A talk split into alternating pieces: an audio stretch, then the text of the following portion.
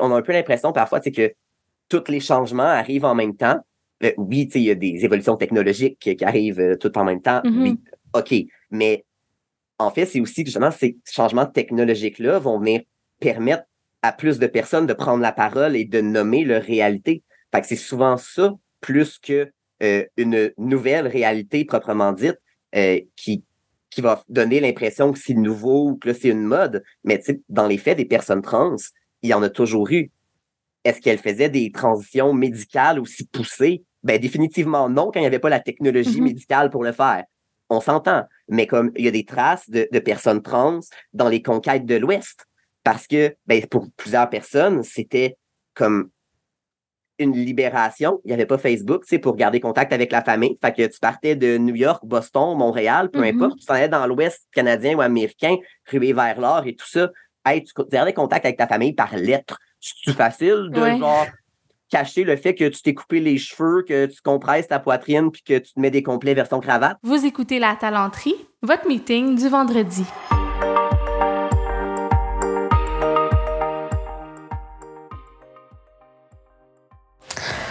Bon vendredi, bienvenue à ce nouvel épisode du podcast de La Talenterie.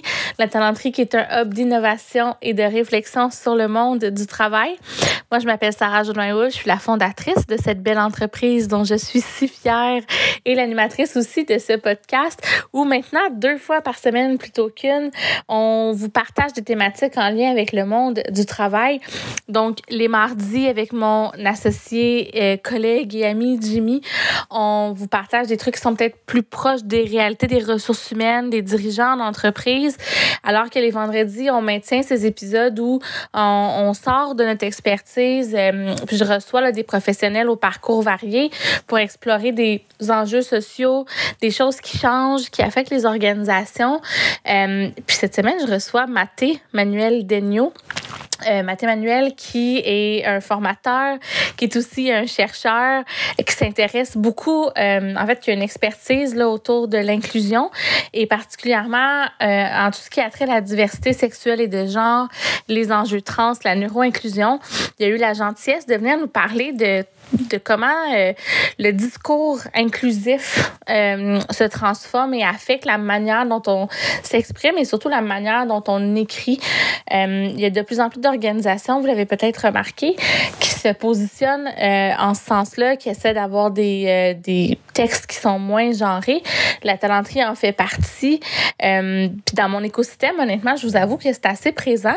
Et en même temps, c'est quelque chose d'assez nouveau, qui est quand même encore un peu flou. C'est pas tout le monde qui est convaincu euh, de la, la pertinence d'aller vers ça, surtout quand on est moins euh, au fait là, de, de, de ce qui se passe puis de comment ça se transforme. Puis Manu a eu la gentillesse de venir nous expliquer, en fait, euh, justement, c'est quoi qui change, où est-ce qu'on est rendu, euh, qu'est-ce qui existe, comment, comment appliquer ces nouvelles choses aussi, mais surtout, pourquoi, en fait, c'est important, puis c'est quoi l'impact que ça a sur les humains, pourquoi est-ce qu'on se soucie tellement de, de, de, faire des modifications, des ramifications à notre langue, et puis, euh, il y a eu la générosité de même nous partager son propre parcours aussi à travers l'épisode, donc euh, c'est vraiment un, un, super bel épisode, là. Manu est un excellent vulgarisateur, un storyteller aussi, euh, si vous le connaissez pas, je suis convaincue que vous allez être enchanté de le découvrir. Euh, D'ailleurs, juste avant de vous le présenter, j'aimerais prendre un petit 4 secondes de votre temps pour vous rappeler que si vous aimez les contenus qu'on fait à la talenterie, vous pouvez aller au www.latalenterie.com directement sur la page d'accueil. Vous pouvez vous inscrire à notre infolette où une fois par mois, on envoie nos meilleurs contenus euh, et on envoie aussi même des outils gratuits, particulièrement pour ceux euh, qui ont à gérer des talents dans les organisations. Donc, euh, que vous soyez RH ou dirigeant, vous allez certainement avoir plusieurs outils très concrets à votre portée en vous inscrivant à notre infolettre mensuelle. Donc, là-dessus, je vous remercie d'être à l'écoute, puis je vous laisse découvrir Mathé Manuel Degnaud. Bonne écoute.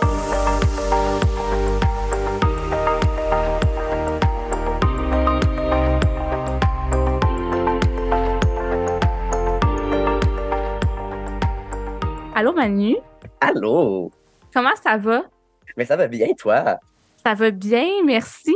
Merci d'avoir accepté mon invitation. Ben, merci de me recevoir. Je me sens choyée. moi, je suis vraiment super contente. Ça fait un moment qu'on en avait parlé, puis je savais que c'était un sujet qu'il fallait absolument adresser sur le podcast, qui va intéresser euh, les auditeurs. On a beaucoup parlé d'équité, de diversité, d'inclusion sous plusieurs angles, tout ça. Une des choses, puis on va en parler toi et moi ensemble, bien sûr, parce que ça fait partie de ton expertise première.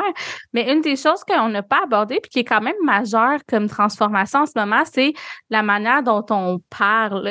Donc, tu sais, tout ce qui est écriture inclusive, euh, discours inclusif. Puis ça, ben, tu es vraiment spécialisé là-dedans. Que j'étais contente que tu acceptes de venir nous en parler. Oui, effectivement. Puis c'est comme. Ça, ben, moi, ça fait longtemps que j'en entends parler, mais mm-hmm. c'est comme plus dans les groupes initiés. Mais là, ça gagne le grand public dans les dernières années. Fait que là, c'est comme Oui, c'est ça. Toi, tu vis, tu vois vraiment l'évolution de ça. Ben, parlons-en un peu. J'ai envie peut-être rapidement qu'on fasse un espèce de tour de ton parcours à toi. Toi, comment tu en es venu à t'intéresser à ça? Puis depuis quand, justement, est-ce que tu suis ça? Puis quand est-ce que ça a comme, commencé à arriver, en fait, dans ta vie, cette, euh, ces nuances-là dans le langage? Euh, oui, ben euh, en fait, à la base, il faut savoir que j'étais un grammar freak, euh, passionné de grammaire française et de linguistique et tout ça. J'aspirais initialement à devenir prof de français au secondaire. Oh, Donc, oh, ouais, voilà. Donc, j'avais à la base un intérêt pour tout ce qui était les questions grammaticales et tout ça. Oui, je sais, c'est un peu bizarre. C'est pas très vendeur généralement quand tu as 16 ans. Mais non, mais je suis en train de me dire la société aurait eu besoin que tu fasses ça. Mais c'est pas on a besoin aussi de la, du nouveau choix de carrière que tu as fait. Ben, c'est ça. Je, me suis juste réorienté un peu finalement. Oui, mais euh, non, c'est ça. C'est pas très vendeur à 16-17 ans d'être comme moi, j'adore la grammaire. Mais bon, euh, j'ai connecté beaucoup avec euh, certains enseignants, enseignantes au cégep, entre autres. j'ai travaillé au centre d'aide en français. Fait que ça me permettait de, de venir un peu connecter avec cette passion-là parce que c'était vraiment l'objectif, en fait, c'était euh, ben, c'était de l'individuellement un à un, euh, l'accompagnement un à un avec euh, des, des, étudiants et étudiantes euh, qui avaient de la misère avec justement leur français écrit. On regardait pas le contenu, la littérature, rien. C'est vraiment comme comment tu formules tes idées. Tes idées, après ça, trouve-les avec ton prof. Ça, ça me regarde pas. Mais comme comment tu les rends sur papier? Parce qu'en fait, il y avait énormément d'élèves qui avaient de la difficulté à passer leur cours de français, pas à cause du contenu littéraire, mais à cause des fautes. Euh, puis bon, on le voit chaque année euh, dans les médias, avec la fameuse épreuve uniforme de français au collégial, c'est, c'est un enjeu. Euh, trop de fautes et tout ça, les jeunes savent plus écrire. Mm-hmm. Bon, fait qu'on les accompagnait comme vraiment individuellement là-dedans pour les aider. Euh, C'était vraiment très agréable. On avait des, des enseignants qui nous supervisaient. Puis on avait une, euh, Suzanne, qui, qui disait la grammaire est une source inépuisable de plaisir. Et oh my oh God, que je filais ça. voilà. Bon. Euh, Chacun ses passions, euh, Fanny. Moi, j'étais vraiment là-dedans à fond à ce moment-là de, de, ma vie. Et, euh, ben, veux, veux pas, comme il y avait aussi tout le discours qu'on commençait à entendre euh, déjà un peu plus euh, sur, pas nécessairement l'écriture épicène ou inclusive de bon, toute la diversité, mais déjà juste la féminisation des termes. Mm-hmm. Parce que c'était comme un contraste souvent qu'il y avait entre, autres la France, le Québec, euh, où en France, on va dire Madame le maire. Mm-hmm. Alors qu'au Québec, on va dire la mairesse, puis comme ouais, ok. ça, ça dit ce que c'est. Euh, et euh, déjà là, j'étais dans, dans toute cette réflexion de, ben, surtout les règles en fait, moi qui m'intéressait en arrière de qu'est-ce qui fait que d'un fois ça va être justement, tu sais, chercheur euh, ou chercheuse ou tu sais comme bon tu sais mm-hmm. tout ça, ça, ça ça me passionnait un peu fait que je regardais de ce côté-là puis là je lisais tu sais beaucoup de, de, théories féministes entre autres sur tu sais le pourquoi c'est important de euh, donner cette visibilité là tu sais aux femmes euh, à la base donc j'étais vraiment plus dans, dans cette lignée générale de ben il y a pas juste des hommes, il y a des femmes aussi. quelle année, là? non, on est comme 2010, 2012, Là, dans, dans, dans, ces eaux-là. Euh, dans ma jeunesse cégepienne. euh, et euh, c'est ça, donc j'étais vraiment dans cette, cette découverte un peu de mais pourquoi le masculin devrait nécessairement l'emporter, tu sais? Puis après ça, quand je continuais au, au, bac en enseignement du français au secondaire à l'époque, je l'ai pas fini, mais je l'ai fait comme à peu près à moitié. Et euh, comme, ben, on se le cachera pas, c'était un bac qui était très majoritairement féminin. Et mm-hmm. il y avait quelque chose de pas juste qui résonnait en moi quand euh, on parce qu'il y avait mettons un ou deux hommes dans une classe, mais ben là subitement ça devenait comme les étudiants puis ils, euh, alors que tu sais il y a comme 45 filles puis deux gars. Mm-hmm. C'est comme pourquoi ça ça fait pas de sens? C'est pourquoi est-ce que les deux gars ont autant de pouvoir linguistique versus les comme 45 filles de la mm. classe? Euh, fait c'était beaucoup des réflexions qui me venaient. Puis euh, ben en fait après ça, tu sais la, la transition euh, sans mauvais jeu de mots, vers le, français encore plus inclusif, euh, pas seulement de féminin, masculin, mais euh, vraiment aussi dans, ben, dans toutes les autres possibilités d'identité, d'expression de genre possible, est venu parallèlement à mon propre cheminement d'identité de genre. donc, en 2013, je crois, à comme 20-21 ans, euh, ben, j'ai entrepris moi-même un parcours de transition euh, transmasculin. Donc, à la naissance, j'avais été assignée fille et euh, euh ben, j'ai bien compris que je ne m'identifiais pas comme ça. Mm-hmm. Alors, veux, veux pas, ben, il y avait tout cet aspect de la manière dont moi-même j'allais parler de moi qui, qui entrait en, en, en, compte à un certain point. Euh, et je veux aussi le, le, contact communautaire avec euh, les communautés trans et non-binaires qui euh, me nourrissaient dans, dans, ses propres réflexions. Puis, il y avait au début, surtout de ma transition, c'est quand il y avait certaines personnes qui étaient au courant, mais pas nécessairement partout, ou bon, tu sais, que c'était encore comme émergent. Euh, ben, il y avait cet enjeu où moi, à partir du moment où j'avais pris conscience que le féminin ne me convenait pas, ben, j'étais plus à l'aise d'utiliser le féminin pour parler de moi. Mais, euh, par exemple, euh, j'avais fini ma session de course. Je pas, je voulais pas vraiment arriver en milieu de session de 15 semaines, dire à mes enseignants, genre enseignantes, hey, finalement, changer de prénom, changer de genre, bon, euh, comme on fait là. je m'étais dit en deux sessions, ça va se faire plus naturellement. Mm-hmm. Bon, j'avais pas pensé au fait qu'en technique, c'est souvent les mêmes profs qui revenaient. Ah Puis, euh, c'est ça, finalement, j'avais trois des quatre profs que j'avais encore. Euh, mais ça, c'est une autre histoire. bon, euh, fait il y avait comme tout cet enjeu où ben, les gens autour de moi s'attendaient à ce que je parle au féminin. Puis c'est surtout dans le milieu, mettons, du centre d'aide en français où ben, c'est beaucoup des gens qui avaient euh, cette attention du détail de, de bien parler et d'avoir une bonne grammaire. Euh, C'était souligné si j'utilisais pas du féminin pour parler de moi, mm. mais j'étais pas à l'aise. Fait que là, je développais beaucoup de formulation épicène, de manière de contournement, tu sais, pour parler de moi sans avoir à me genrer. Euh, Là, tu dis épicène, est-ce que tu veux juste le décrire pour ceux qui ont peut-être jamais entendu le terme? Certainement. En fait, épicène, c'est euh, les mots qui euh, ne seront pas associés à un genre plus qu'à un autre. Euh, donc, des mots ou des formulations, en fait. Euh, donc, des mots qui vont, qui vont vraiment ben, s'écrire de la même façon ou au minimum à l'oral sonner de la même façon, peu importe qu'on les utilise pour parler au masculin ou au féminin. par exemple, bibliothécaire. ben, si je parle des bibliothécaires, que ce soit un groupe de bibliothécaires hommes, femmes, mixtes, je vais dire les mm-hmm. bibliothécaires. Bon, donc euh, c'est un exemple de mot euh, épicène. Euh, là où, euh, ben, tu sais, parler, par exemple, je sais pas moi, tu sais, de, de, de, de chercheurs, chercheuses, bon, ben, tu sais, ça, c'est genré. donc, moi, je faisais exprès d'utiliser davantage des mots ou des formulations qui permettaient de ne pas marquer le genre. pas parce que je voulais pas utiliser le masculin, mais parce que c'était pas encore nécessairement adéquat de le faire dans mes environnements. Mais puis on euh, parle il y a dix ans aussi, il faut juste se remettre en contexte que probablement aujourd'hui tu vivrais ça différemment aussi. Euh, c'est sûr. Euh, temporellement, j'étais comme pas aimé voir juste un peu décalé en avance sur le coming out public de Caitlyn Jenner. C'est qui a comme vraiment marqué un point tournant dans les communautés trans où, bon, qu'on l'aime ou qu'on l'aime pas, c'est une autre histoire, mais comme ça a été un des coming out qui a été très médiatisé. Ça a mm-hmm. comme un peu mis les personnes trans sur la map. Euh, ça a ravivé les discours dans l'imaginaire collectif, dans pas juste dans les milieux concernés ou les communautés euh, de la diversité sexuelle et de mm-hmm. genre, mais comme vraiment plus grand public. Euh, donc, c'est sûr qu'on n'avait pas nécessairement encore les mêmes réflexions, les mêmes il n'y avait pas encore autant de chroniques désagréables dans certains médias à peu près à chaque semaine, comme on a maintenant. Bon, mais...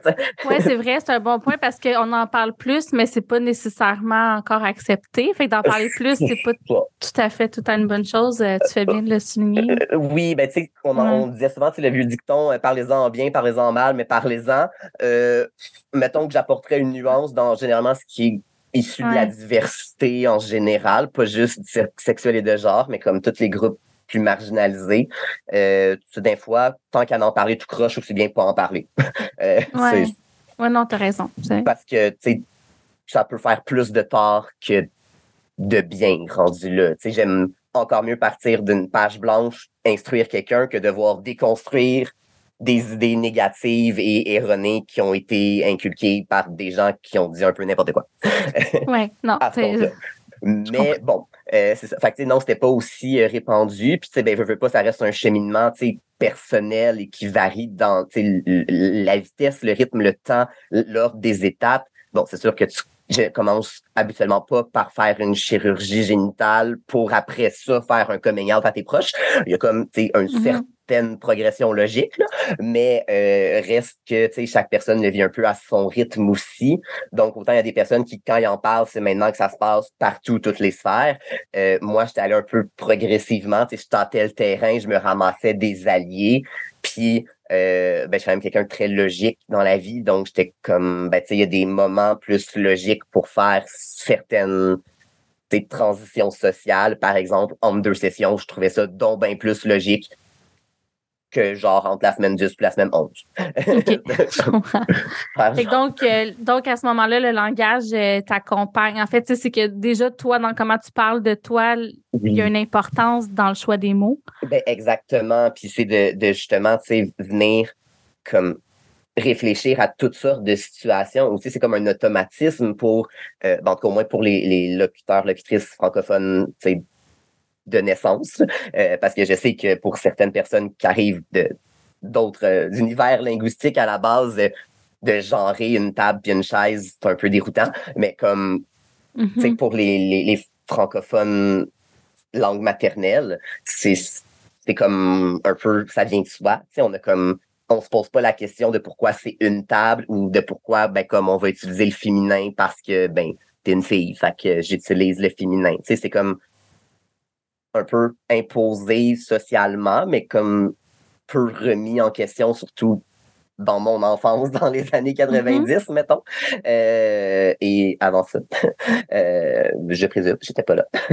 à ce qu'on m'a dit. Mais euh, donc, c'est un peu devenir justement comme contrer ces, ces automatismes-là et de réaliser à quel point le genre est omniprésent dans dans tellement de sphères de, de notre quotidien, puis à quel point juste exprimer des, des phrases vraiment banales qui ont aucun lien avec le fait d'être un homme, une femme, non-binaire, trans, peu, importe, c'est...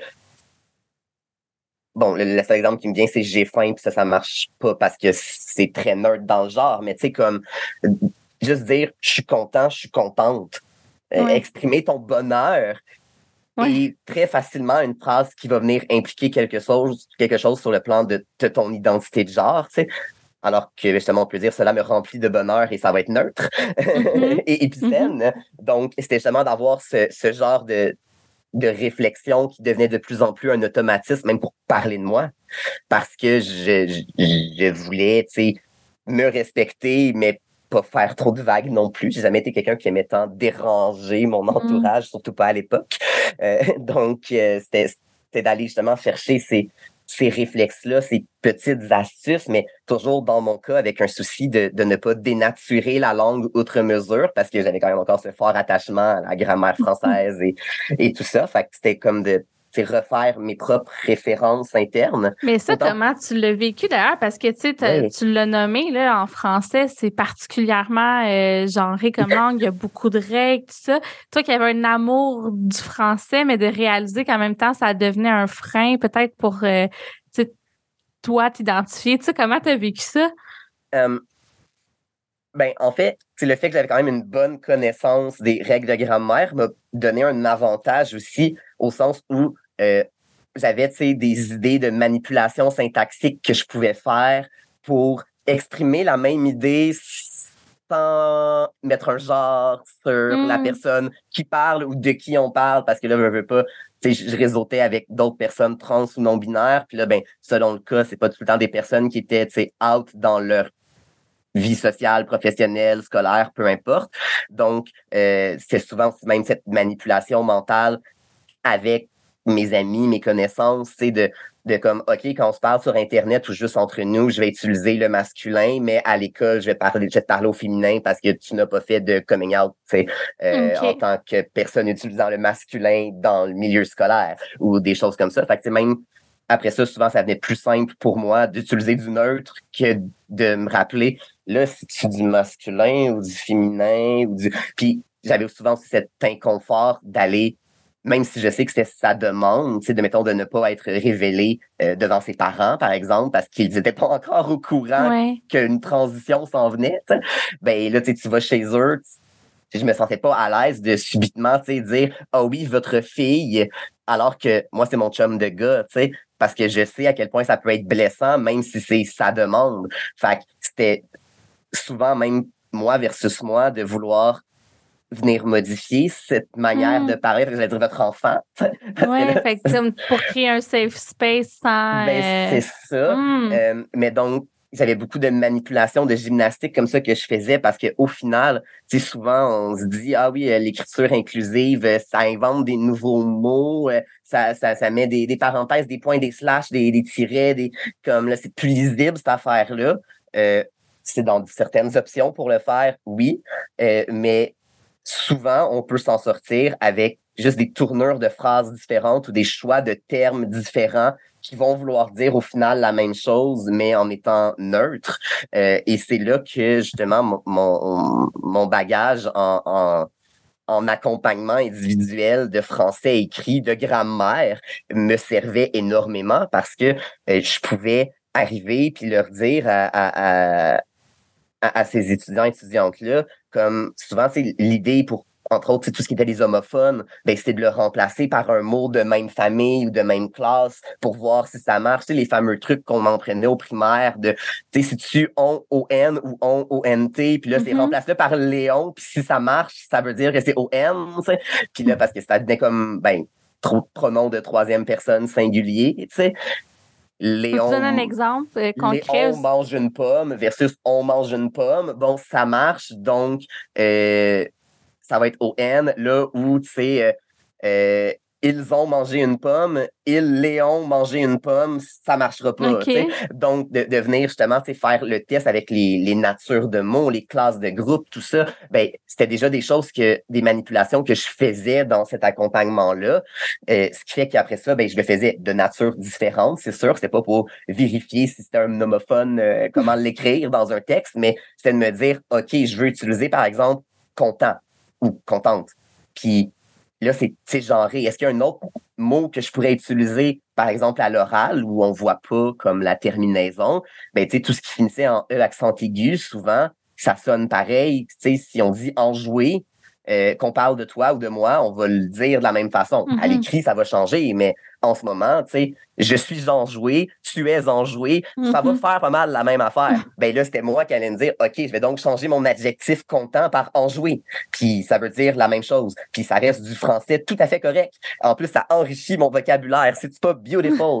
Comme, fait il y avait beaucoup de, de ça pour au moins, tu sais, plusieurs contextes linguistiques où euh, j'arrivais justement à faire la paix avec cette, euh, cet amour de je ne veux pas déna- dénaturer ma langue et de comme mais je veux pas dénaturer mon genre non plus euh, Mhm. qui, qui permettait de, de venir justement le, le manœuvrer Euh, puis c'est sûr qu'avec le temps euh, et la complexité des phrases ou des textes à l'écrit particulièrement que là tu arrives à certains enjeux où là tu fais comme ouais c'est bien beau utiliser les personnes pour ne pas toujours dire il ou elle, mais ça devient redondant dans un texte de 40 pages. Ouais, surtout s'il y a plusieurs type de personnes, exemple, genre les étudiantes, étudiants, les professeurs, professeurs. Exactement. sais Là, tu peux toujours aller avec d'autres, c'est genre euh, le corps professoral, ça, ça là, je l'aime bien. Ah oui, euh, oui. Mais comme, tu sais, à un moment donné, c'est ça, tu sais, les personnes inscrites, les personnes participantes, ça devient un peu redondant, même si tu aurais dit justement les inscrits, les participants, les, les,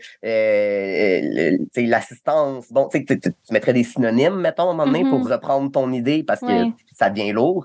Mais là, c'est parce que c'est les personnes inscrites, les personnes participantes, euh, les personnes qui assistent à, ça, ça devient un petit peu comme répétitif quand même avec les personnes. Fait comme c'était de, de, réussir à venir manœuvrer ça, c'est là où euh, parfois certaines constructions plus euh, nouvelles grammaires ou inclusives, mais pas acceptées par l'Académie française, pouvaient devenir intéressantes.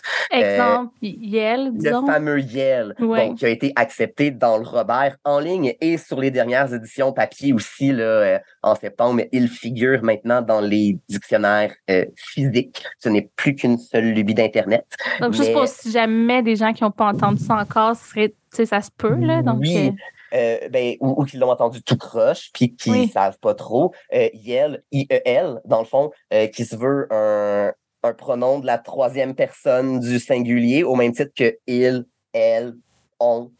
bon, puis c'est aussi au pluriel avec un S à la fin, là, mm-hmm. pour troisième personne pluriel, on aura compris.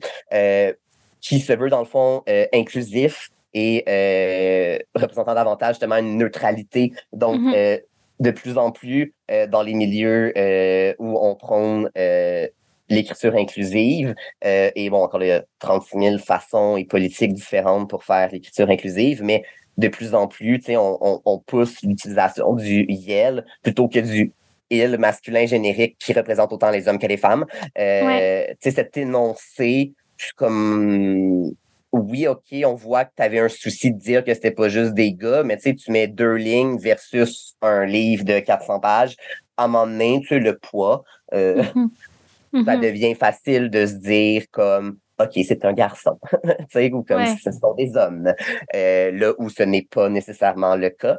Euh, donc, tu sais, le, le Yale a cet avantage de pouvoir inclure à la fois le il et elle. Euh, donc, pour les. Et la non-binarité. Non aussi, effectivement. Mais même juste pour des contextes où euh, on ne connaît pas le genre de la personne à qui on va s'adresser, parce qu'on ne connaît même pas la personne. C'est comme un texte hypothétique de.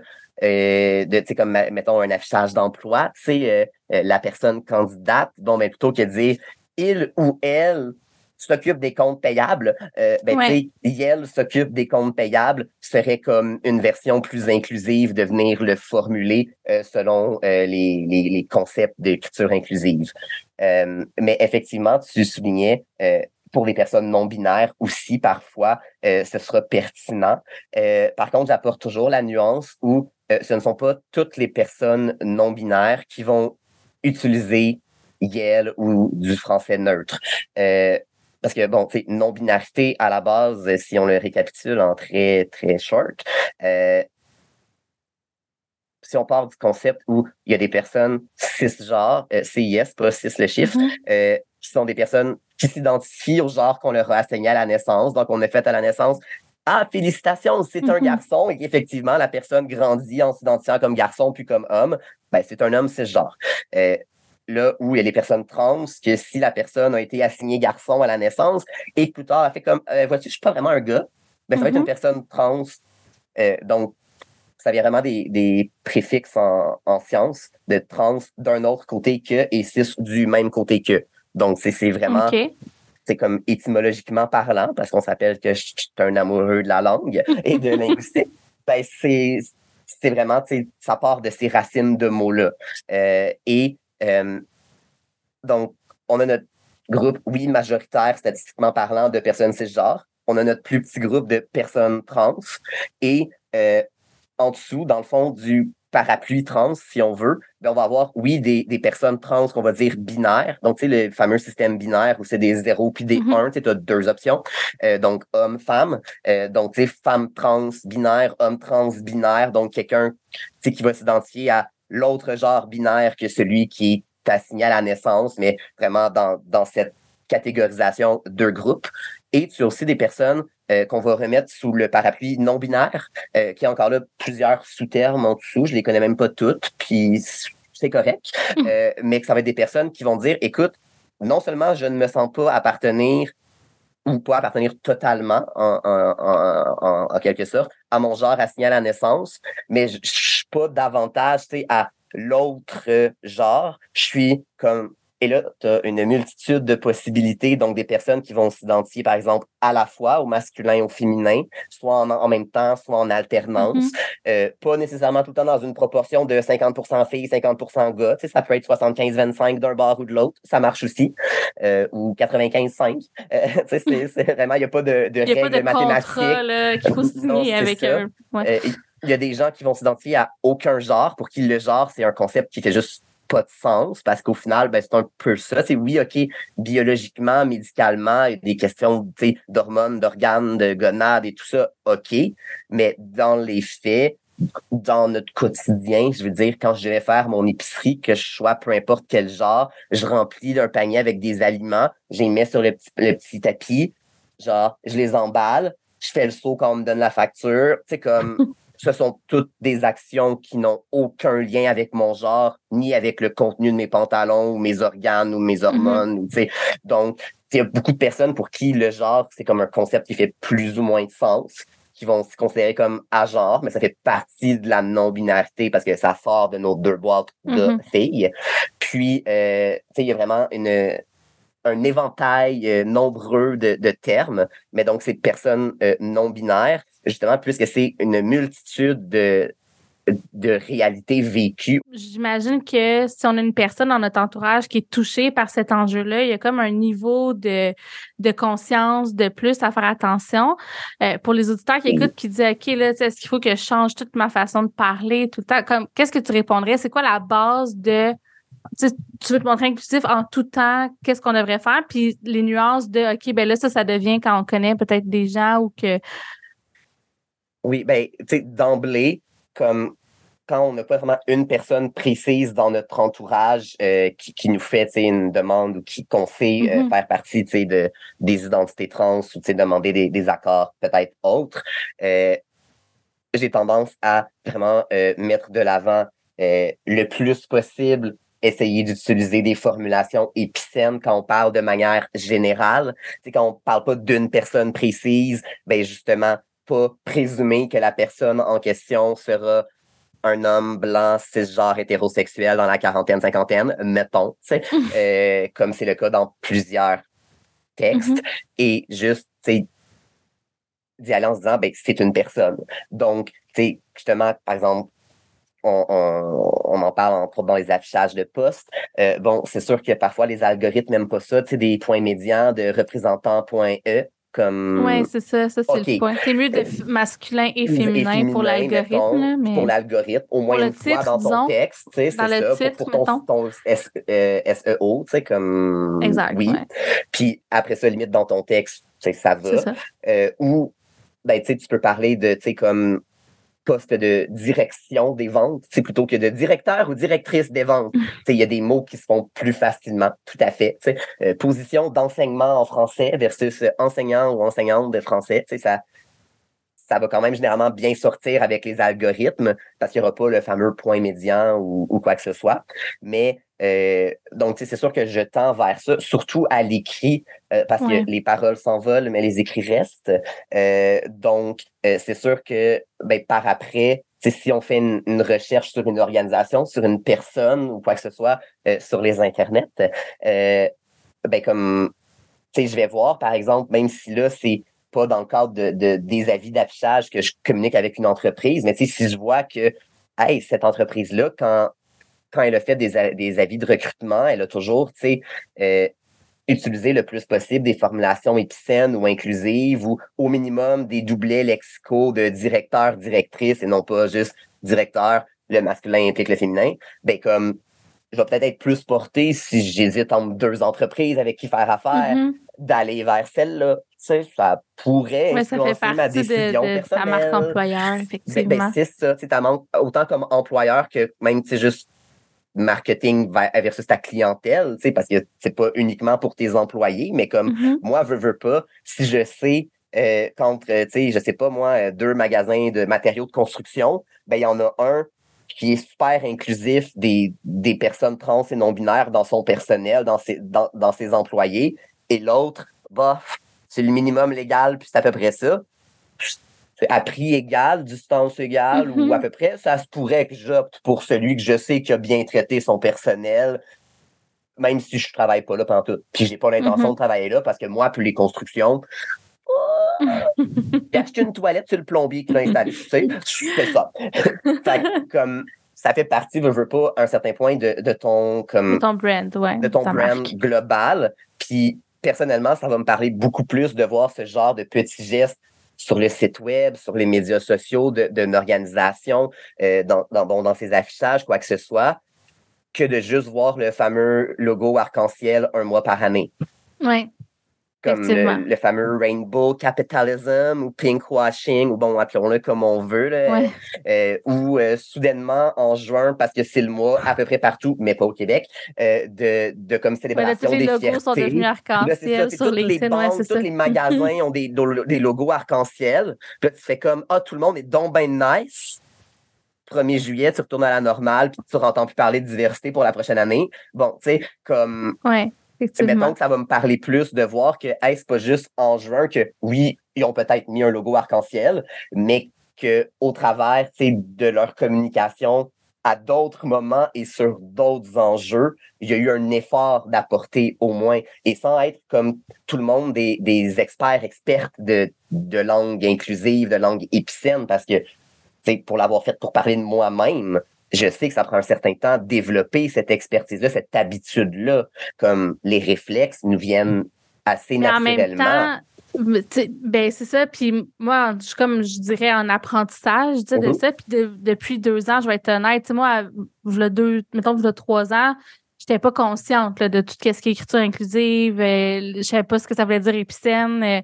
Sais, puis même encore aujourd'hui, je me trouve très maladroite, mais de moins en moins. Parce qu'à un moment donné, ça devient de plus en plus un réflexe. Puis on dirait qu'on trans. C'est comme apprendre une nouvelle langue, mais là, beaucoup plus Oui. facile parce que c'est notre propre langue, tu sais.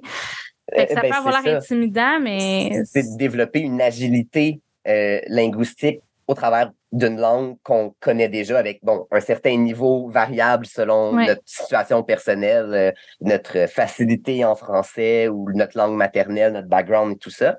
Mais comme c'est pour ça que souvent, tu sais, je le mets plus de l'avant à l'écrit encore là qu'à l'oral parce que à l'écrit, généralement, bon, à part dans un message texte, mettons, mais comme, Ouais. tu sais, t'as le temps de, tu sais, poser ton texte, t'as fait un plan ou du moins une petite- des petites bullet points de ce que tu voulais dire, mettons, dans ton infolette, dans ta communication. Euh, tu l'écris, t'as peut-être comme quelqu'un ou un service de ton organisation selon la taille qui, qui va réviser lingu- linguistiquement en plus déjà là ou qui va regarder pour le contenu, ben, tu tu peux rajouter une relecture dans tes relectures dans laquelle tu, tu dis comme est-ce que je suis comme juste au masculin générique en ce moment? Mhm. ou comme est-ce qu'il y a des petits mots que je peux facilement changer sans même tout réécrire au complet, tu sais? Puis c'est à force d'en voir qu'on finit par euh, aussi développer le réflexe parce que veut, veut pas, euh, l'être humain est comme un être social qui aime bien euh, calquer certaines expressions ou façons d'agir de son entourage Mhm. de manière générale. C'est arrivé souvent que après euh, tu sais, quelques temps passés à voir intensément un ou une amie, je me mette à parler un peu de la même manière, puis à dire des mots que je disais jamais avant parce que cette personne-là les utilise. Ben mettons. oui. Ben, comme Coupable. Coupable, comme à peu près tout le monde. Ouais, ouais, ouais. Euh, sauf les fameux trendsetters qui sont toujours ceux qui partent les vagues et qui n'imitent personne. En tout cas, j'ai un gros doute là-dessus. Bref. Euh, comme, ben, veux, veux pas, à force d'être exposé à ce contenu-là, tu l'intègres aussi, veux, veux pas, et ça devient que ça devient plus naturel, plus facile Mhm. d'avoir accès à ces tournures de phrases-là. Puis, euh, c'est surtout en contexte professionnel, euh, ben, tu sais, c'est rare qu'on a à écrire sur 36 000 thématiques différentes, comme vraiment qui passent du coq à l'âne euh, dans le cadre de nos activités. Tu sais, généralement, on a comme un, un, un champ d'expertise, un champ, tu sais, un vocabulaire relatif au milieu dans lequel on, on exerce.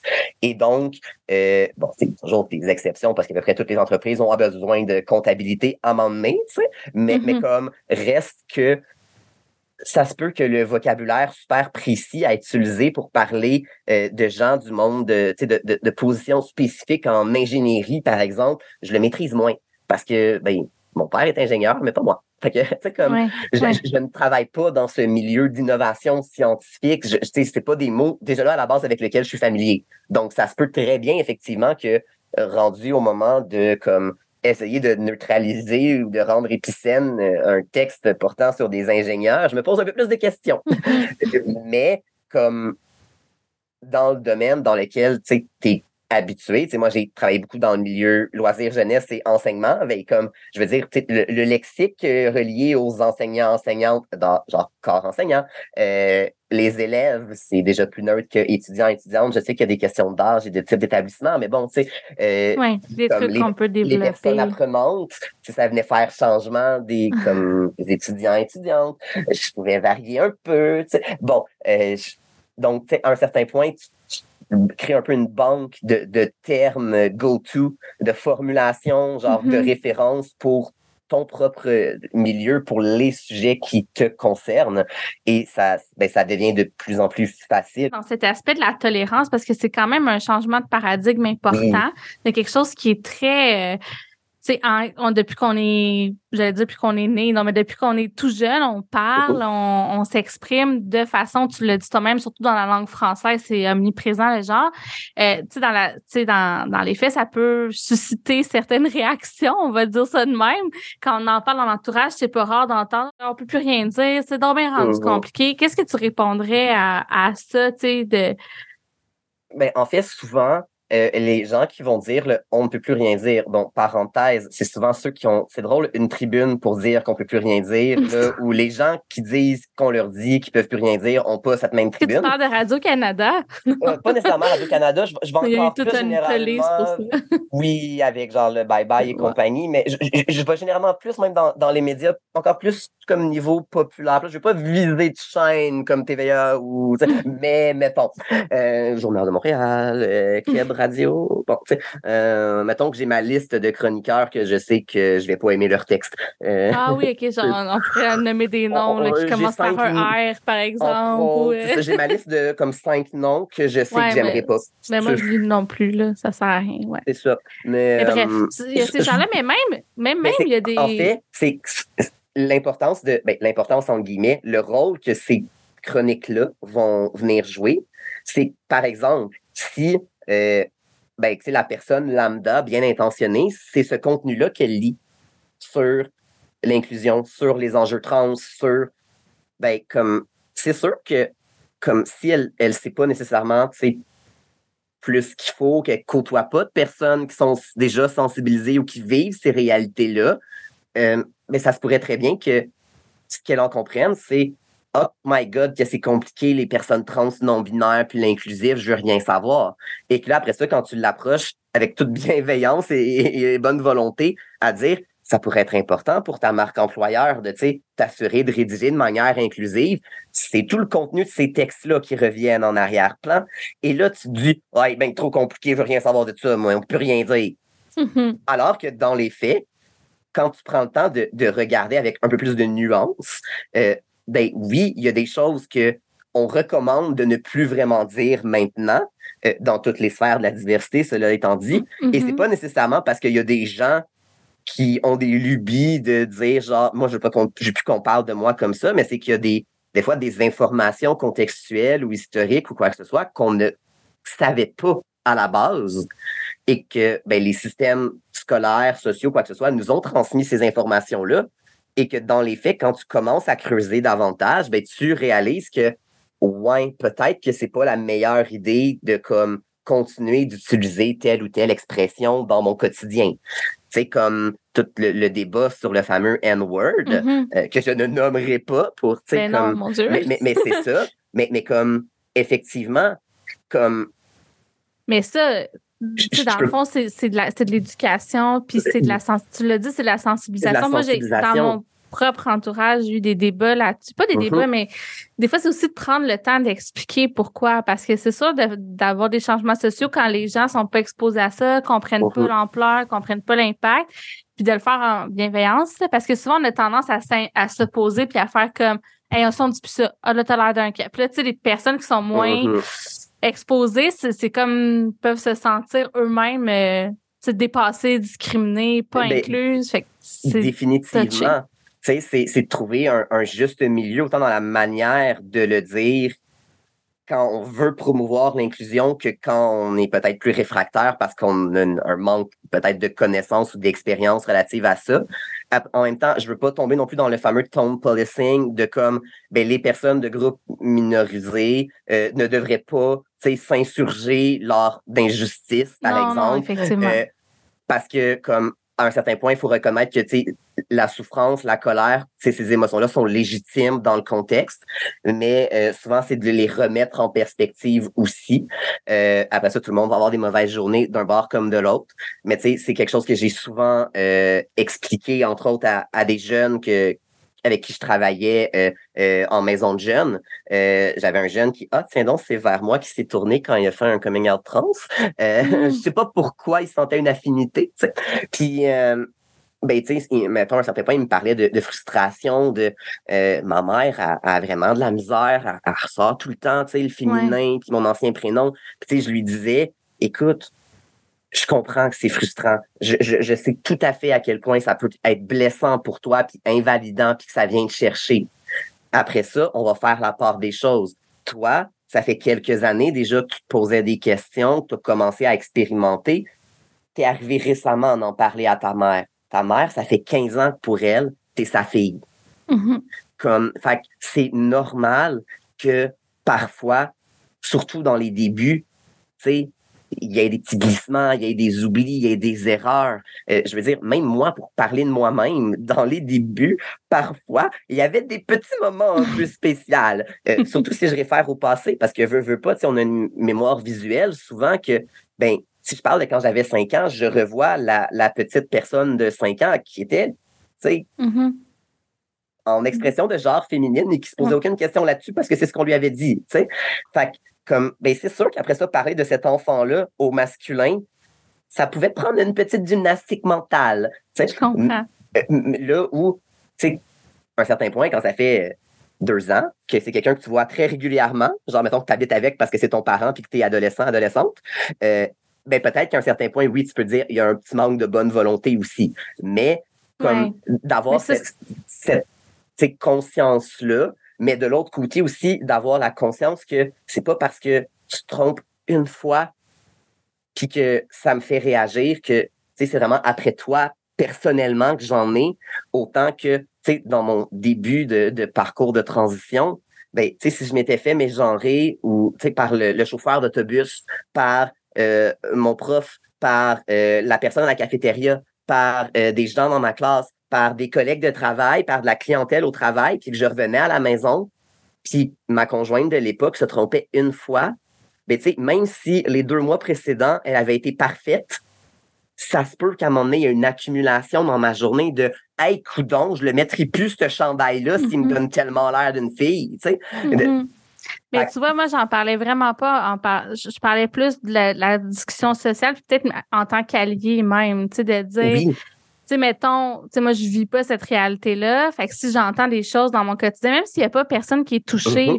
disons, par euh, la, la diversité de genre, dans, j'entends des conversations là-dessus. Mettons, dans ma famille, le monde trouve que, ben, il y a quand même moyen de s'arrêter, d'expliquer, d'avoir des. Ça, je trouve, ça manque des fois de, de Ben- dire, est-ce qu'on peut en parler, puis, tu sais, être ouvert. Puis, OK, la résistance au changement, Colin, c'est humain. Fait que, tu sais, tout à fait. Puis, ça. en fait, c'est même encouragé d'une certaine façon, surtout quand c'est des conversa- conversations justement, tu sais, générales et pas spécifiques à un, une Exact, personne, tu sais, qui est là, qu'on connaît, que, tu sais, parce que, euh, ben, de un, on sait jamais s'il y a quelqu'un dans les gens présents, par exemple, qui se pose des questions ou qui a fait un parcours de transition, puis c'est juste parce qu'il en parle pas, fait que tu le sais Mhm. pas. Tu sais, je veux dire, moi, si je suis dans un groupe puis qu'on sait pas trop je suis qui, tu sais, une foule anonyme, euh, c'est pas écrit dans ma face. Non, Euh, pour la plupart des gens autour de moi, ben, je suis juste un dude, euh, Mhm. barbu, tu sais, comme, alors que dans les faits, ben, j'ai un parcours trans, puis même, tu sais, je me considère pas particulièrement 100% binaire masculin. Euh, oui, le masculin est vraiment préférable, mais les messieurs, je les accepte dans les sphères inconnues publiques, les médecins et tout ça, mais comme, tu sais, quand mes proches me disent euh, Ouais, monsieur, je suis comme Non, Mm. pas tant, tu sais, comme.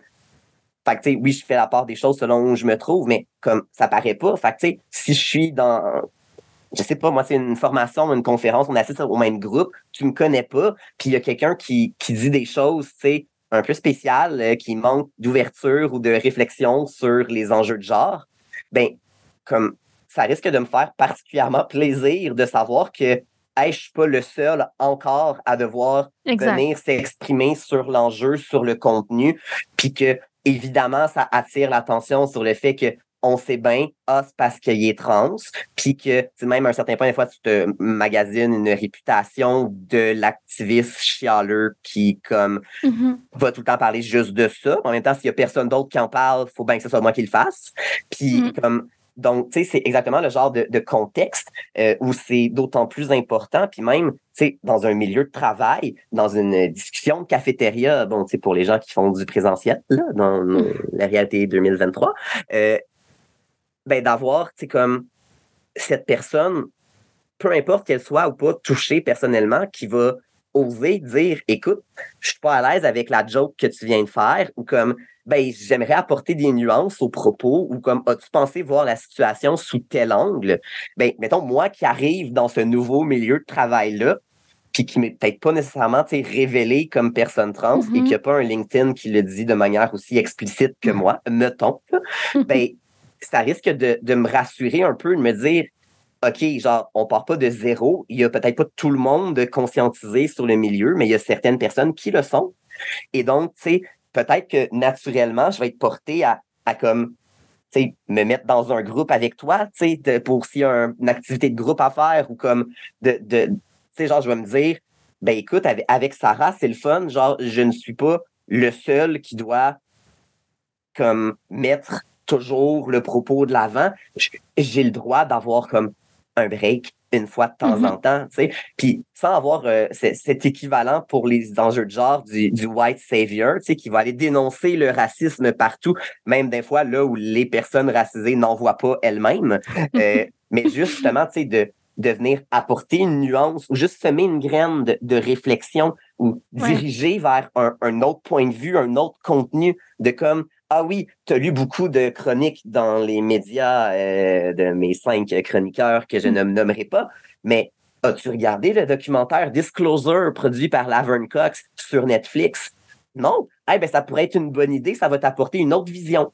Puis ce sera pas nécessairement sur le même enjeu spécifique, genre dans le documentaire, on ne parle pas du, de la mise à jour des politiques des forces armées canadiennes qui permet maintenant euh, plus de souplesse sur les coupes de cheveux, le maquillage, euh, puis qui a comme dégenré le fait que les jupes c'était pour les filles et que là ben tu sais oui évidemment il y a un chroniqueur qui a fait un bel article au lendemain de la journée du souvenir trans qui est comme une journée annuelle où on euh, honore la mémoire des victimes de la transphobie à travers le monde dans la dernière année Mhm. Bref, timing peu adéquat, surtout que ça faisait déjà Mhm. deux mois que la politique était sortie, en tout cas, euh, qui était à dire que Mhm. euh, ben maintenant, on allait avoir des soldats pas équipés, mais qui allaient shooter des paillettes sur le- les champs de bataille.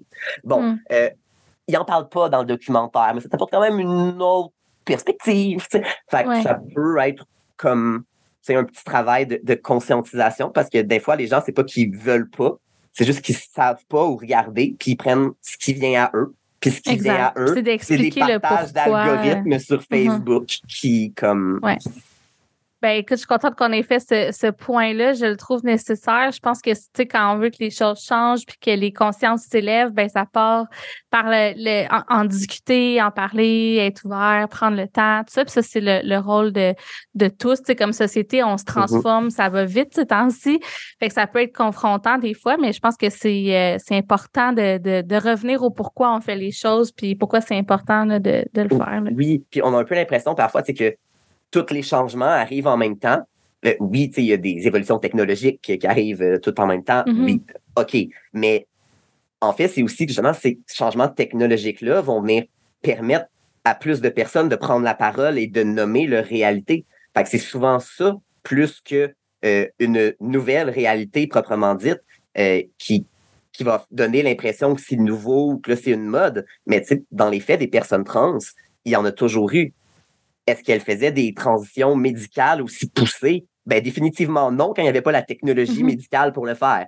On s'entend. Mais comme il y a des traces de, de personnes trans dans les conquêtes de l'Ouest, parce que ben, pour plusieurs personnes, c'était comme une libération. Il n'y avait pas Facebook, tu pour garder contact avec la famille. Fait que tu partais de New York, Boston, Montréal, peu mm-hmm. importe, tu t'en allais dans l'Ouest canadien ou américain, rué vers l'or et tout ça. Hey, tu gardais contact avec ta famille par lettre. C'est facile de genre cacher le fait que tu t'es coupé les cheveux, que tu compresses ta poitrine puis que tu te mets des complets vers ton cravate par lettre. Clairement. Fait que souvent, les gens revenaient même pas voir la famille comme jamais. C'est pas pour rien, justement, qu'il y a beaucoup de, de mouvements euh, de la diversité sexuelle et de genre qui ont pris naissance à San Francisco, dans l'Ouest, parce qu'il y avait comme déjà une concentration de personnes qui s'étaient, un peu par la force des choses, regroupées. Puis, on n'en parlait pas. Puis, c'est drôle, c'est pas présent dans les livres d'histoire, tu sais, comme... Mm. Puis même, Renaissance, les conquêtes du Nouveau Monde slash l'Amérique. Euh, bref, hmm. nouveau entre gros guillemets, parce que vous le voyez pas, mais j'ai fait de très gros guillemets.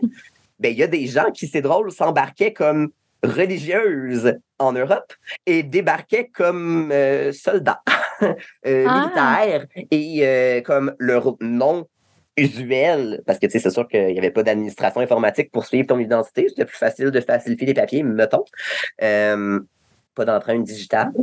Mm. Ben, comme dans certains textes historiques, on retrouve des traces d'exploits accomplis par X, Y, Z individus.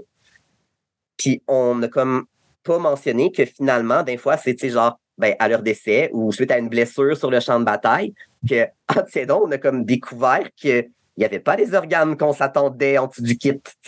Puis mm. comme on n'en parle pas, ça, dans les cours d'histoire au primaire, au secondaire, probablement même pas au cégep, à l'université. effectivement, on a l'impression que c'est. La manière que ça en parle, c'est. C'est nouveau. C'est depuis Kathleen Jenner, il y, a des personnes trans. Ben non, comme il y en a toujours eu. Comme l'homosexualité, que ça, a toujours été. Puis... Ça a toujours été présent. Mm-hmm. Il n'y avait pas seulement les mêmes mots pour en parler. Puis c'est sûr que quand tu n'as pas nécessairement les mots pour même parler de ta propre réalité, ben c'est difficile de te retrouver en communauté, mm-hmm. donc de produire du savoir sur ta réalité. Parce que, essaye sur Google de chercher je ne suis pas sûr d'être une fille, mais suis-je un garçon pour autant? Ça donne pas grand-chose. Là où, mm. comme transgender, ça donne pas mal plus de résultats. Comme, fait je veux pas, tu sais, ça vient un peu fédérer les connaissances. Et oui, ça fait qu'on en parle plus qu'on a l'impression que là, c'est émergent, alors que dans les faits, c'était là. Tout à fait. Puis là, plus qu'on en parle, euh, tu sais, tu as parlé que la technologie permet en fait, d'aller plus loin dans l'expression de genre, mais permet aussi d'entendre plus des. Euh, de la, ça libérer la parole, les réseaux sociaux, tout ça. Là, ces temps-ci, on entend beaucoup parler de d'écriture par l'intelligence artificielle, là, avec les Jasper puis le chat, euh, chat GPR, GPT, que j'ai essayé et qui m'a fait freaker ma vie quand même. Est-ce que tu penses que ça peut être un outil de dire, OK, réécris mon texte en inclusif, penses-tu que ça, ça va pouvoir faciliter? Ou qu'est-ce que tu en penses, en fait? Ben, en fait, ça va dépendre de l'algorithme que les personnes qui vont faire la programmation de ces intelligences artificielles à la base vont utiliser. Parce que, euh, comme, tu sais, ça se base, je suis vraiment pas un expert du, du mode informatique, mais de ce que j'en comprends, c'est que ça se base sur comme des textes déjà existants, des, des, trucs mm-hmm. trouvés sur comme des bases de données astronomiques sur le web et tout ça, mais comme si, euh, mettons, ChatGPT n'a pas accès dans sa base de données à des exemples de, français épicène ou inclusif, ben ça se pourrait très bien que au final, ben les AI ne maîtrisent pas le fait de l'écrire. Mais ultimement, si on le programme en ce sens-là, ben oui, ça pourrait contribuer, ou ne serait-ce que pour trouver des synonymes ou d'autres mots qui vont être moins genrés à utiliser, ben là, oui, définitivement. Je veux dire, même si c'est pas une fonction officielle, moi, avec Antidote, quand j'y avais accès à l'école, euh, je veux dire, ça arrivait régulièrement là, que ben, j'utilisais la fonction synonyme pour aller trouver un, un adjectif qui Mm. allait être épicène, peut-être, un autre titre pour, ben, comme, fait qu'avec les I, oui, on peut le faire. Ou, tu sais, je pense à, à, à, à François de Je Valide qui a fait euh, l'année dernière un outil pour convertir les points ou les tirets en points médians. Parce que c'est pas tous les claviers d'ordinateur qui ont un raccourci Ah, je facile savais pas qu'il avait fait faire. ça. En plus, l'a reçu au podcast. Il y a... Ah oui, il a fait cet outil-là. il, a, il a fait un outil, tu sais, tu peux copier-coller ton texte dedans, puis ça va juste changer justement si tu as mis tu sais, des, Des points tirets. E ou des tirets E, mais ça va le changer par le point médian. Euh, c'est sûr que comme Non, mais hot. ben, ben, c'est ça. J'adore François. oui, le point médian, c'est pas optimal. On le Ouais. dit pour le référencement web. Euh, c'est aussi parfois certains enjeux pour euh, les, les outils d'aide à la lecture, par exemple, euh, personnes qui ont des troubles d'apprentissage ou qui sont non-voyantes. Euh, tu sais, le point E va être un peu difficile à lire euh, pour les, les outils. Donc, non, c'est pas parfait. Mais dans l'optique où tu veux pouvoir l'utiliser, puis que ce qui te bloque, c'est c'est parce que le raccourci clavier, je sais pas trop, il est où sur mon ordinateur. Ça change d'une configuration de clavier à l'autre, de Mac, PC, version de Windows que tu as.